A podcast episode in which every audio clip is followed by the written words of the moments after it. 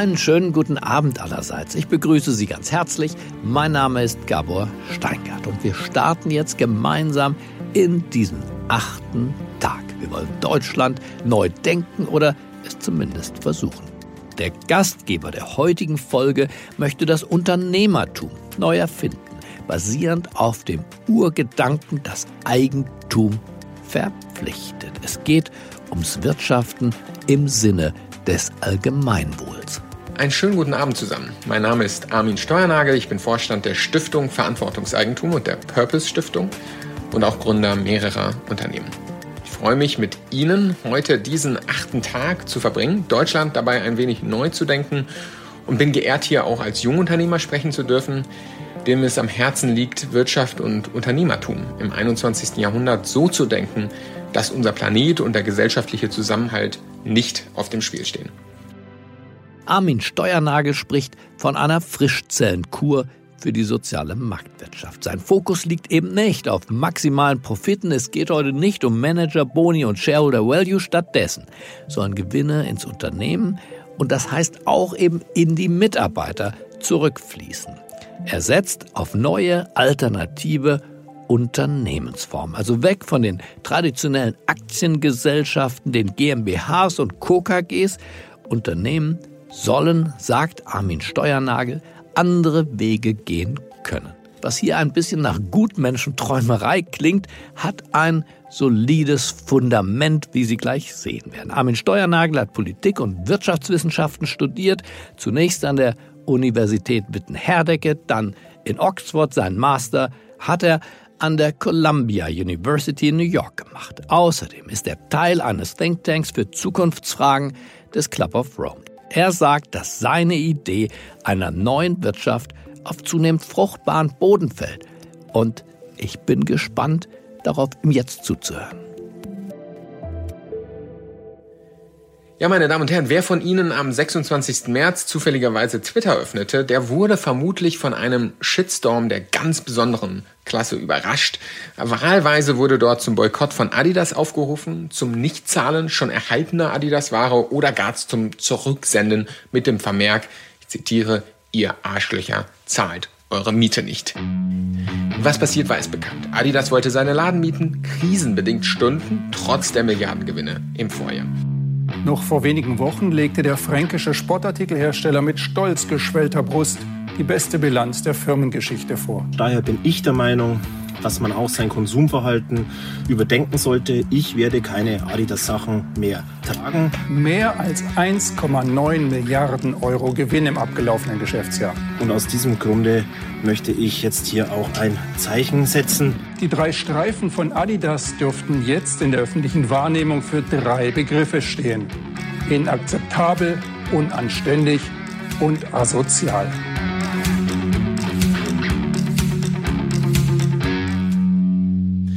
Der Fall, finde ich, illustriert recht schön, was seit Dieselskandal, seit Cum-Ex, aber spätestens jetzt seit Corona doch ein gesellschaftlicher Konsens zu sein scheint. Wir alle haben die Erwartung an unsere Unternehmen, dass sie nicht nur im Sinne unserer Gesetze handeln und dabei dann auf Teufel komm raus Gewinne maximieren, sondern dass sie legitim, moralisch, auch im Sinne der Gesellschaft verantwortlich handeln. 88 Prozent der Deutschen glauben laut Edelmann Trust Barometer nicht, dass die Wirtschaft verantwortlich für sie arbeitet. Als Unternehmer ist mir natürlich klar, wir müssen die Debatte über Verantwortung in der Wirtschaft führen, wenn wir nicht als Wirtschaft für die nächsten 20, 30 Jahre als Buhmann der Gesellschaft dastehen möchten. Dazu möchte ich einen Beitrag leisten, aber ohne dabei für mehr Staat oder mehr Regulierung zu plädieren. Davor wurde hier an dieser Stelle zum Glück schon mehrfach gewarnt. Ich möchte Sie einladen, Zeugen einer ganz stillen Revolution in unserer Wirtschaft zu werden. Eine Revolution von Unternehmerinnen und Unternehmern getrieben, die sich längst auf den Weg gemacht haben, Unternehmen und Verantwortung neu zu denken. Unternehmerinnen und Unternehmer, die Verantwortung nicht outsourcen an den Staat, an Aufsichtsbehörden oder die unsichtbare Hand, sondern die sie insourcen, die die Moral wieder als Teil des Unternehmertums begreifen.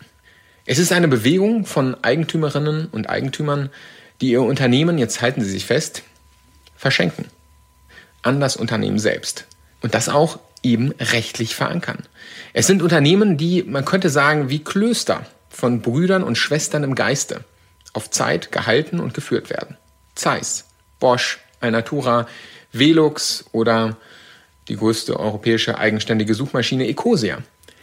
Sie haben, man könnte sagen, Verantwortungseigentum institutionalisiert. Was meine ich damit? Kurz gesagt, versprechen diese Unternehmen zwei Dinge sehr verbindlich.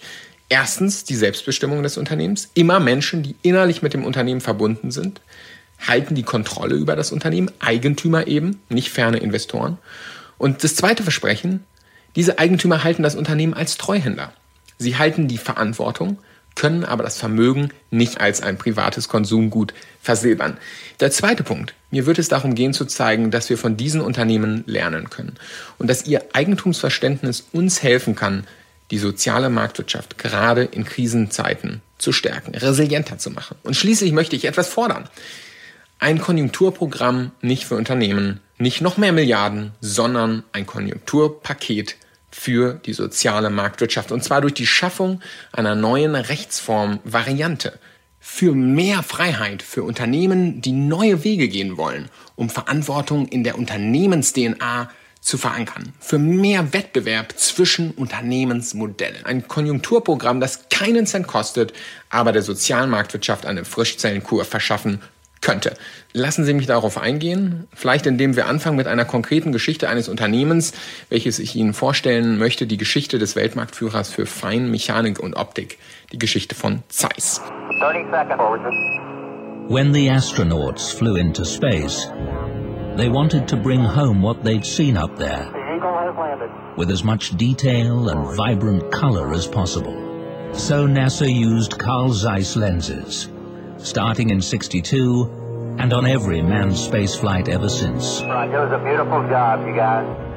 Ernst Abbe, der Mitinhaber von Zeiss, ist wohl der älteste Pionier der stillen Revolution in Deutschland, von der ich spreche. Nachdem Karl Zeiss 1888 gestorben war, fragte sich Abbe als Mitinhaber, wie es jetzt eben mit Zeiss weitergehen sollte, wer in Zukunft das Vermögen halten sollte. Ernst Abbe war als Professor der Physik der große Erfinder der Zeiss-Technologien, die Zeiss zu Weltruhm und Erfolg brachten. Er hätte also allen Grund zu sagen, das Vermögen von Zeiss ist mein Vermögen und das meiner Kinder vielleicht noch. Doch er war überzeugt, ohne die Universitäten, ohne viele Forscher vor ihm, hätten all diese Erfindungen, die er machte, nicht möglich werden können. Ohne die Mitarbeiter hätte Zeiss auch nicht aufgebaut werden können. Daher sollte Zeiss in Zukunft all diesen Stakeholdern, würde man heute sagen, vielleicht dienen. Was machte also Ernst aber? Er wählte die damals noch sehr flexibel zu gestaltende Form der Stiftung, das ist heute etwas schwieriger, und überführte das Unternehmen in eine solche Stiftung. Seitdem wird Zeiss immer von Menschen geführt, die als Treuhänder, als Verantwortungseigentümer, zwar eben nicht das Vermögen als ihr eigenes betrachten können, aber die Verantwortung. Gewinne können entsprechend nicht entnommen werden von diesen Verantwortungseigentümern, sondern sie werden reinvestiert oder gespendet oder auch genutzt, um Investoren zurückzuzahlen. Wenn man Mitarbeiter dort bei Zeiss fragt, das habe ich getan, dann sagen sie, das Unternehmen gehört sozusagen uns. Wir arbeiten hier wirklich fürs Unternehmen, für uns, nicht für ferne Investoren. Sie sind also, würde man vielleicht sagen, intrinsisch motiviert. Übrigens, gleiches kann man auch bei Bosch erleben, wo eine ganz ähnliche Struktur nach dem Testament von Robert Bosch aufgesetzt wurde. Es verankert nicht nur ein Verständnis von Unternehmertum, was viele bewundernswerte Familienunternehmen übrigens heute schon leben, es sichert dieses auch ab. Und Verantwortungseigentum ändert außerdem den Antrieb, den Motor des Unternehmens fundamental. Das Ziel der Vermögensmaximierung, der Shareholder-Value-Maximierung kann gar nicht mehr an oberster Stelle stehen, rein institutionell. Andere Ziele treten an die Stelle. Das kann man schön beobachten, zum Beispiel bei dem Pharma-Riesen Novo Nordisk in Dänemark. Das Unternehmen ist eines der größten der Welt in seiner Branche. Es ist an der Börse notiert aber eben mit der Mehrheit trotzdem in Verantwortungseigentum aufgestellt. Es wurde in dieser Form gegründet von einem Ärzte-Ehepaar, das Diabetespatienten helfen wollte und Insulin produzieren wollte. Und nach 100 Jahren wird das immer noch genauso ernst genommen. Denn mit großen Teilen der Gewinne macht Novo Nordisk etwas, was aus Sicht der Gründer völlig selbstverständlich ist, aus Sicht eines börsennotierten Unternehmens aber überhaupt nicht. Sie spenden jedes Jahr umgerechnet 700 Millionen US-Dollar in Forschung weltweit, um Diabetes auszurotten. Our whole purpose was to find preventions and cures And it didn't really matter what the format was or how we did it. It was, this is what we're going to do. And in our lifetime, we will prevent this disease or we will reverse it entirely. And I wanted to be part of that. 20 years from now, I really hope that we have therapies that prevent the disease entirely. And for those who are already beyond that prevention window, we can stop it. Novo Nordisk unterminiert damit sein eigenes insulinbasiertes Geschäftsmodell. Novo Nordisk, Zeiss, Bosch, die Gebrüder Mahle übrigens, Körber, aber auch Carlsberg, Velux, Victorinox aus der Schweiz. Das Modell von Verantwortungseigentum hat Schule gemacht. All diese Unternehmen sind so aufgestellt. Seit jüngsten sind auch eine stark wachsende Zahl von Mittelständlern dabei, Weltmarktführer, junge Startups. All diese Unternehmen stellen eben sicher, dass die Stimmrechte, dass das Steuerrad des Unternehmens sozusagen immer von Menschen gehalten wird, die mit dem Unternehmen emotional verbunden sind. Das Steuerrad wird weitergegeben von Generation zu Generation, wie bei Familienunternehmen, aber eben in einer Werte- und Fähigkeitenfamilie, nicht primär in einer Blutsfamilie. Wie bei echten Familienunternehmen werden diese Unternehmen eben nicht von anonymen Märkten, sondern von echten Menschen geführt. Menschen, die innerlich mit dem Unternehmen genauso leidenschaftlich verbunden sind wie eine genetische Familie vielleicht. Es geht nur bei diesen Unternehmen eben nicht darum, dass die gleiche DNA und die gleichen Gene im Blut derjenigen zirkulieren, die diese Unternehmen führen, sondern die gleichen Werte und Fähigkeiten in den Herzen leben, wie das auch schon in Japan seit Hunderten von Jahren gelebt wird, allerdings in ein bisschen anderer Art und Weise. Dort gibt es ja die ältesten Unternehmen der Welt. Dort adoptiert man oft die fähigsten Unternehmer in die Familie und vererbt dann das Unternehmen. Zum Beispiel ist Herr Suzuki von der gleichlautenden Motorradfirma eben kein geborener Suzuki. Genau das ist eben Meritokratie. Er wird adoptiert. Das ist hocheffizient. Und in diesem Sinne ist das, was wir hier besprechen, überhaupt keine Revolution. Das ist Kapitalismus im eigentlichen Sinne. Capitus, daher kommt es ja, Capitus Kopf. Aufs Köpfchen kommt es an, nicht aufs Blut.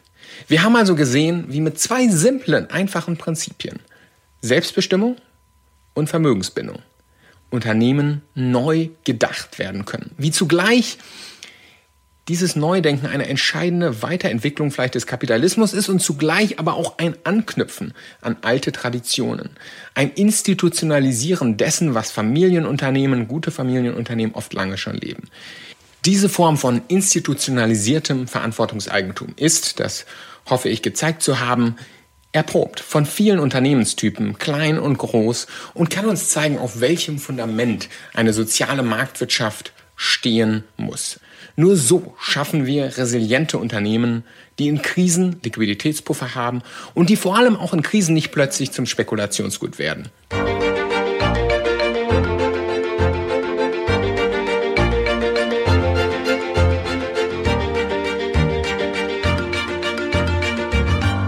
Wenn institutionalisiertes Verantwortungseigentum so viele Vorteile hat, warum sehen wir es nicht häufiger in Deutschland? Meine Damen und Herren, das habe ich am eigenen Leib erleben müssen, als ich mein eigenes mittelständisches Unternehmen entsprechend aufstellen wollte. Wer als Unternehmer nicht nur ein anderes Verständnis vorleben möchte, sondern auch unkompliziert rechtlich verankern will, der steht heute einfach mit leeren Händen da. Jetzt werden Sie sagen, ja, was ist mit den Stiftungslösungen von Bosch und Zeiss? Die sind schön, klar. Aber sie sind für kleine und mittelständische Unternehmen viel zu teuer. Allein sie aufzusetzen kostet rund 200.000 Euro. Und vor allem haben sie noch einen anderen Nachteil. Man muss das Eigentum an Stiftungen abgeben. Eigentum und operative Verantwortung sozusagen trennen, nicht in eine Hand legen. Was aber für kleine und mittelständische Unternehmen ja oft genau wichtig ist. Durch eine kleine, aber wirkungsvolle Ergänzung unseres GmbH-Rechts könnte eine neue GmbH-Variante, eine Gesellschaft in Verantwortungseigentum, kurz GVE, von der Großen Koalition eingeführt werden. Sie sollte sich ganz an der bewährten GmbH orientieren, aber eben erlauben, dass Gesellschafter ganz einfach beschließen, das Vermögen diesem Unternehmen ist gebunden. Wir können es nicht entnehmen und diesen Beschluss auch nicht einfach ändern.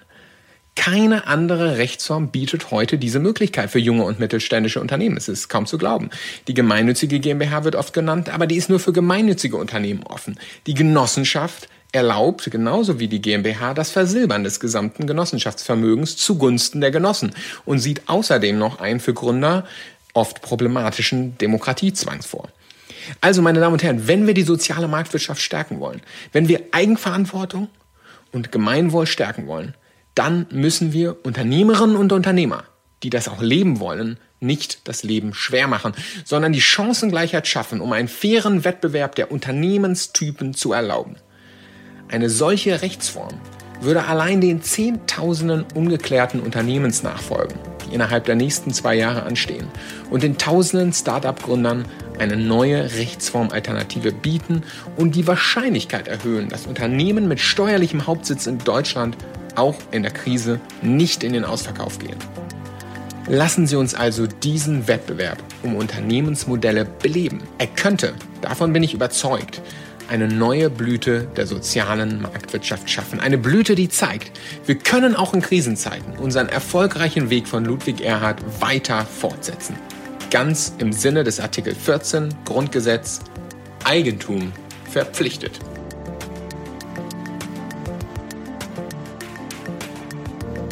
Vielen Dank, Armin Steuernagel, für diesen Ausflug in eine neue, vielleicht künftige, auf jeden Fall aber modernere Unternehmenswelt. Danke auch Ihnen allen fürs Zuhören. Ich würde mich freuen, wenn Sie nächste Woche wieder dabei sind beim achten Tag. Bleiben Sie mir gewogen. Es grüßt Sie auf das Herzlichste, Ihr Gabor Steingart.